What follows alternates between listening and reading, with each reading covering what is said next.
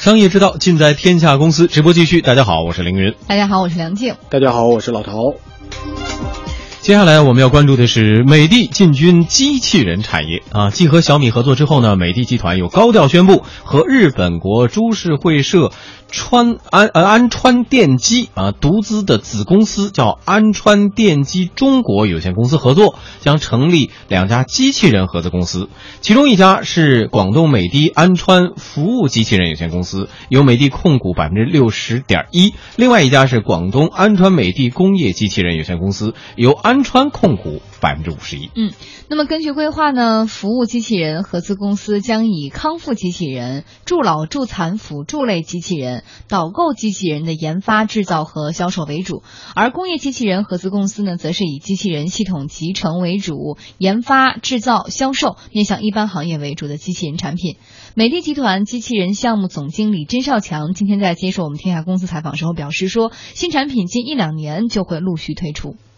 呃，那我们再去跟这些国外已经做得非常好的汽车行业这样去竞争，也不是我们的优势。而我们的优势的话呢，就是对于这个一般行业，我们是非常好的认识，那么也有应好的应用场景。所以我们聚焦，首先工业机器人聚焦在以家电业为起步的这个一般行业。那么服务机器人方面的话呢，那我们看到了这个中国老龄化的趋势，呃，未来的这个养老助残啊、康复啊这块的话，有很大的一个市场的空间。希望的话呢，就是说在这个方面做成一个市场的一个领导者。那么具体的这个时间表的话呢，那么我们也是有这个详细的一个时间表。那工业机器人的话呢，那么就是首先马上开始的，就是一个系统的一个集成应用。那么其次的话呢，在一年内我们会这个开发一款这个适合于一般行业的这个六轴机器人。那么第二年就再增加产品。呃，服务机器人的话呢，那我们也是这个先做康复机器人。在甄少强看起来呢，这是实现双方优势互补的一次重要合作。安川的话呢是全球机器人的四大家族，那么它的累计的机器人销量是全球的 number one 的。另外的话呢，它是有百年历史的一个这么优秀的一个企业。还有非常重要的一点就是，它除了有工业机器人以外，还在服务机器人方面有很多的技术的积累。那对于美的来说的话，那么美的认为机器人行业是一个值得投入的一个行业，但是我们在工业这块的话，我们是呃没有这个积累。那么这块的话，安川已经做得非常好了。呃，那么在服务这块的话，那我们的整个的渠道对消费者的理解，那有我们的优势，所以双方企业上是有很好的一个互补性，一个非常理想的一个合作伙伴。家电专家梁振鹏表示，机器人代替人工的趋势在很多行业已经日益趋显。呃，美的本身就有这样的需求。那对于普通消费者来说呢，服务型机器人使用也将会越来越普遍。两者结合可以更好的提升产品在市场上的竞争力。就说美的之前跟小米公司合作，主要是为了美的自身的智慧家居战略、智能化、互联网化转型。那对于这个日本的安川电机来说，他和美的成立了两个公司，呃，一个是做服务机器人，一个做机器，呃，工业机器人。那做服务机器人，也就是说，类似于这些，比如说家庭用的这个机器人吸尘器，啊，有一些家庭用的这种服务于人的这种自动化的电器。那还有工业机器人，工业机器人主要就是说用于，比如说美的的这个生产线改造、自动化升级、智慧升级。大家都国家提出的这个战略，效仿这个。德国提出的这个四点零嘛，智能制造、智能化的智嘛。那在智能制造这个过程中，工业机器人的应用是必不可少的一个环节。嗯，目前呢，中国的现状是机器人使用大国，但是它是个机器人是这个叫生产的还不是大国是吧？创造的一个弱的国家，它使用量非常大，呃，需求也非常高，所以目前来说，中国的机器人市场还是。总体来说，还是被外资的这些厂商所垄断的。呃，四大机器人生产企业几乎占据中国国内的百分之七八十的市场份额吧，七八十可能都有点保守了。所以说，国内企业现在要来做，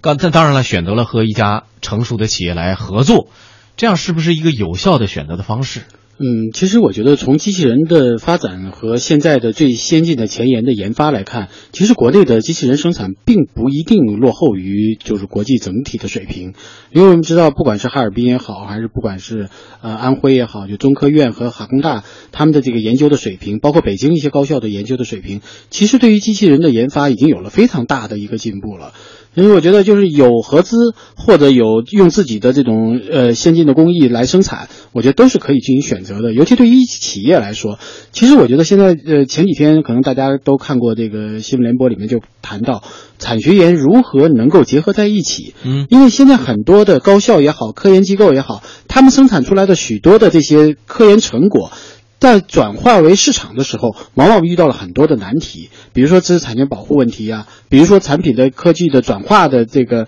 呃收益问题呀，包括科技在转化过程当中的一些后续的一种呃研发和跟踪的问题。所以这些问题不解决，我们的一些科研成果转化为市场的这个过程就会很长，而且就会产生很多的这种负面的东西。研究室的研研究成果很先进，但是随着这个市场的逐渐这个是开发之后，你这个先进东西也会落后下去的。所以我觉得，其实呃，我们当然想着作为一个市场行为，一个公司要去跟外资去合资，或者跟其他的来来做这些事情是无可厚非的。但是我觉得，就单从研机器人市场的研发和生产来说，我觉得国内的水平应该是比较高的。嗯，好，一小段广告之后，我们继续来探讨哈。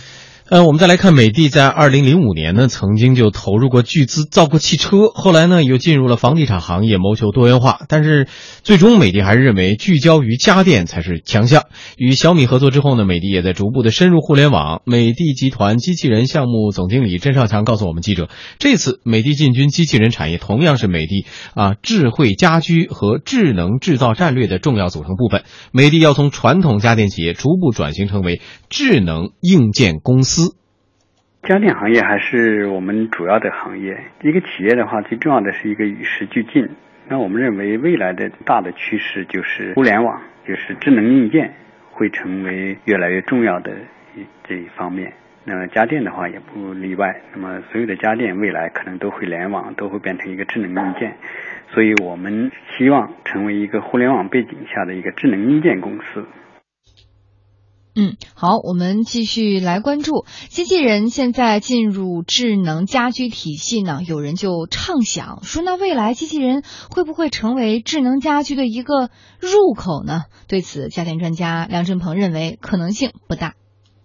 因为智能家居的核心的这个连接枢纽，我认为未来主要还是依靠手机来操控，因为手机它这个屏幕触摸起来都很方便。不管是通过 A P P 软件，或者说是微信公众号，各种各样的应用可以通过手机来快速操作控制。那机器人的话，它对于家庭的作用，它只是智慧家居这个产业的一条产品线而已。它做的事情啊，无非也就是说对人体的这个医疗康复啊，打扫家务啊。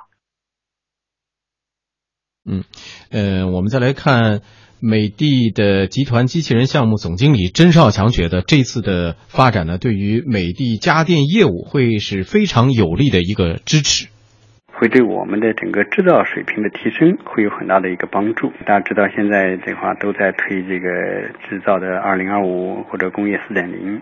很重要的一方面就是要制造的一个智能化、自动化，而这一方面的话，机器人是非常重要的一方面。对于服务机器人来说的话，里面很多的一些基础的技术，未来的家电都会用得到。因为家电的大的发展趋势就是智能化。我们认为的话呢，那么家电智能化以后的话，跟服务机器人的界限会越来越模糊。那我们现在做服务机器人，也可以说是对智能家电的一个一种体现，或者说一提前的布局技术的积累。嗯。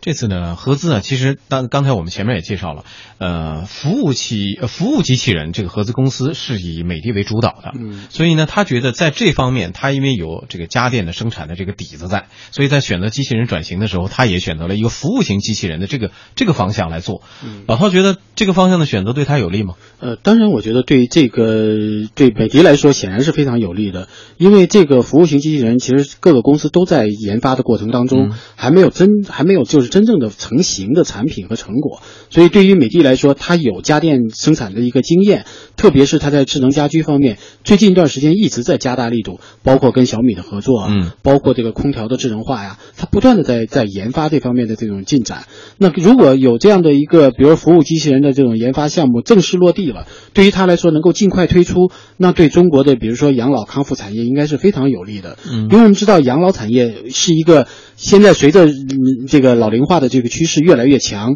百分之三四十的这个老龄化的这个在在我们社会当中已经占了百分之三四十了。那么对于整个的这个老龄的需求应该是非常大的，但是我们的服务人员，我们的这个相应的这个提供的设施，其实都是很难跟上。因为现在老龄化产业虽然说很大，但是究竟就是用人工的方式来来进行这个老龄化服务的过程当中，还是面临很多问题。所以，如果能够有这种服务型机器人的出现，对于老龄化的服务啊，特别是对于康复的服务，应该说是会带来非常大的这个影响。嗯，另外一个角度来说，很多呃这个厂家或者想法都是说，把机器人也作为一个智能家居的入口嘛，所以很多的设想就是说，智能家居也成为未来除了什么手机啊之外的一个最大的入口。为什么我们的家电专家这方面不看好？老陶觉得这个未来可能实现的可能性大吗？呃，其实我倒是觉得有可能的，但是我觉得从曾小强的这个眼光看起来，可能他会觉得说，呃呃，从这个专家看起来，他会觉得说手机是一个比较好的入口，因为